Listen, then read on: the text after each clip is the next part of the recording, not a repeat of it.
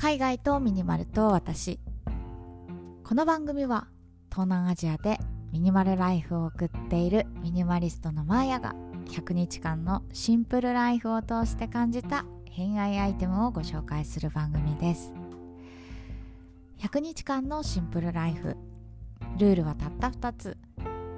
1すべての持ち物をクローゼットにしまう。2 1日1アイテム引き出す。このラジオが物であふれている皆さんの日常のスパイスとなれば幸いです。はい今日は11月28日日曜日ということで日曜日ですけど皆さんどんな一日を過ごしましたか？私はですねもう本当に残念ながら今日は何をやってもうまくいかないバッドデーでしたね。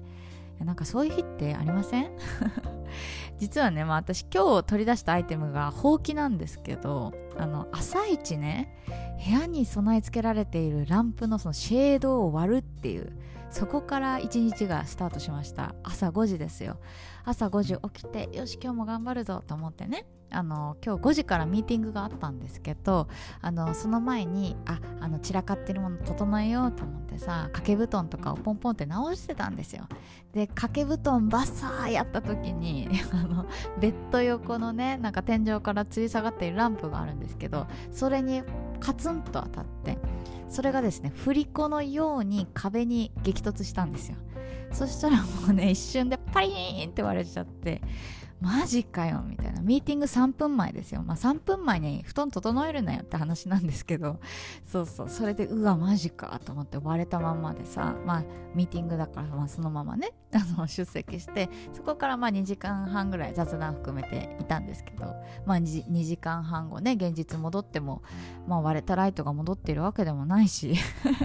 そんなこんなんでね諦めてほうきを取り出したそんな一日から始まりました。でこうやってね出だしくじいたせいかマジで今日はついていないことだらけだったんですよ。皆さんもそんな日ありません？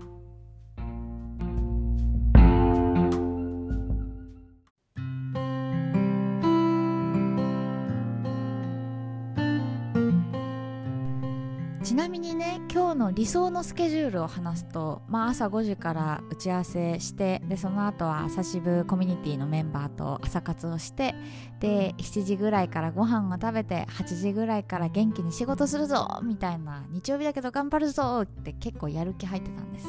でも現実はねその朝5時前に朝一で照明を割りマジかよって思いながらミーティングに参加しでその後はねその散乱した破片をさ片付けるっていう無駄な作業が発生しました。もう結構危なかったしさところどころ飛んじゃってそれこそベッド横だったからベッドシーツとかにも飛んじゃってもそういうめんどくさい作業が発生したんですよ。でね、まあその後ね、まあこれをオーナーさんに報告して、そしたらまああんたが払いなさいよってまあ当たり前なんですけどね、まあそこで無駄な出費が確定し、結構おしゃれなライトだったからちょっとドキドキしてんだよな。まあベトナムだから安いかもしれないんですけど、ちょっとねまだ出費が確定しておらず心配しております。でまあそんなこんなでね、まあ、予定より2時間ぐらい過ぎちゃったかな。なんか10時ぐらいからねよしじゃあ仕事頑張るぞと思ってカフェに行ったんですよ。そしたらさなんか謎の腹痛に襲われてまあ、飲んだミルクで当たったのかあのその前日にねローカルの寿司を食べたんでそれが当たったのか ちょっと分かんないんですけどもうめちゃくちゃお腹痛くてなんかそのパソコン出してはしまってトイレに行きみたいなのを繰り返してねもう本当に集中できないみたいなでしまいにはねなんか顎にニキビが大量発生してマジかよみたいな、まあ、これは多分今日の話じゃないと思うんですけどそうさっき気づいて結構ショック受けたっていうねそんな感じでした。でやっぱさもうさっきも言ったけどなんか何やってもうまくいかない日ってありますよね。だからさ、まあ、今収録の時刻が、えー、午後5時なんですけど、まあ、あとね私寝る時間まで4時間ぐらいあるんで9時ぐらい寝ちゃうからさ4時間ぐらいあるんでこの4時間でね最高の一日に仕上げたいなと巻き返したいなと思って今若干胃が痛いんだけどこの後ラーメンとか行こうかなと思っております。はい。でね、まあ今日はね、62日目ということで、まあ今更ながらほうきを出したんですけど、まあ用途としてはね、そのランプのシェード終わっちゃったんで、それを片付けるためにほうきを出して、まあちりとりはね、掃除のおばさんから借りました。で、あの、今までね、掃除の、そのほうきとかなくて、掃除どうしてたのって話だと思うんですけど、実はですね、あの、ベトナムのサービスアパート、少なくとも私の住んでいるアパートは、家賃に掃除代が含まれてるんですよ。その掃除代って何ぞやって感じだと思うんですけど要はあのサービスアパートに家政婦さんがね住み込みでいてでその家政婦さんがあの週に何回か来てくれて部屋の掃除を全部やってくれるんです。で私のお家はね週に2回月曜日と金曜日って決まっていて、まあ、掃除のおばさんが1人か2人か、まあ、その日によって違うんですけど、まあ、あの床の、えっと、ほうきがけモップがけあとはテーブルとか拭いてくれたりあとはねゴミ捨てなんかもやってくれたりなんかそんな感じでねあとシーツ交換とかもやってくれるんですよ。本当にね至れり尽くせりって感じで、まあ、週に2回それだけがっつり掃除してくれるんだったらぶっちゃけね自分で掃除しなくて全然大丈夫っていうそういう感じで今まではほぼ自分で掃除をしない感じになっていました。なんですけどねまあじゃあなんでほうき持ってたのって話になると思うんですけどあのそうなったのがつい最近の話でしてあのベトナムね今までロックダウンしてたんですよ。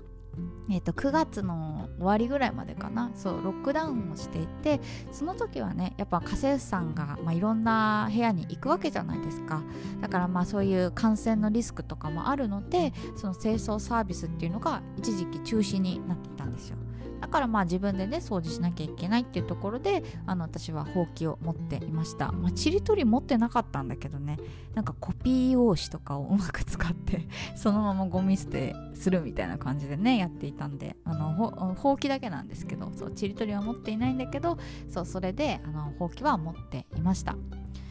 でねあのベトナムのお家ってまあそうやってクリーニングのサービスがあるとかちょっと変わってたりするんですけど実はねベトナムのお家クリーニングだけじゃないんですよ。あの家賃ね私のお家45平米っていうのかな？そうそうそう45平米なんですけどだいたい家賃が4万円ぐらいでその4万円の中に、えー、クリーニング代あと水道代 w i f i 使用料これが含まれているんですよ。めちゃくちゃ条件良くないですか？日本だったらね家賃って聞いたら家を借りるだけの費用ですよね。家具もついていないし掃除のおばさんもいないし w i f i は別で契約しなきゃいけないし電気と水道は別じゃないですか。ベトナムはね電気は別なんですけどそれ以外は全部含まれてる。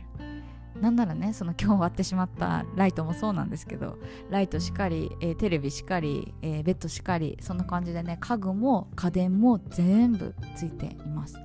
なんならね私のお家4万円なんですけど屋上にプールがありましてあとバーベキューができるテラスもついています。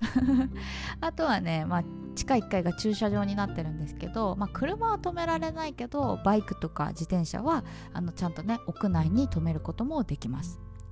で家政婦さんの他にね警備員さんも24時間住み込みでいてだからそういう意味ではねなんか日本でさアパート借りるよりもねセキュリティがしっかりしているというかまあ私の住んでいるハノイって首都なんで日本でいうと東京になるんですけど、まあ、東京で4万円の家借りるってなったらね確実に警備員さんとかセキュリティオートロックじゃないとかそういう感じだと思うんですけどそうそうベトナムだと結構いい家に住めるんだなって思うといやだいぶありがたい暮らしをしているなっていうふうに思いました。でね、まあ、今日はそうやって、まあ、うまくいかない日だったんですけれども、まあ、こういうこともありましてたまにはね自分で掃除をしようかなとちょっとね心に決めました。はいあのほうきこれからも使っていこうと思います。ということで今日はこんな感じにしようかな。最後まで聞いていただいてありがとうございました。明日は何を話そうかな？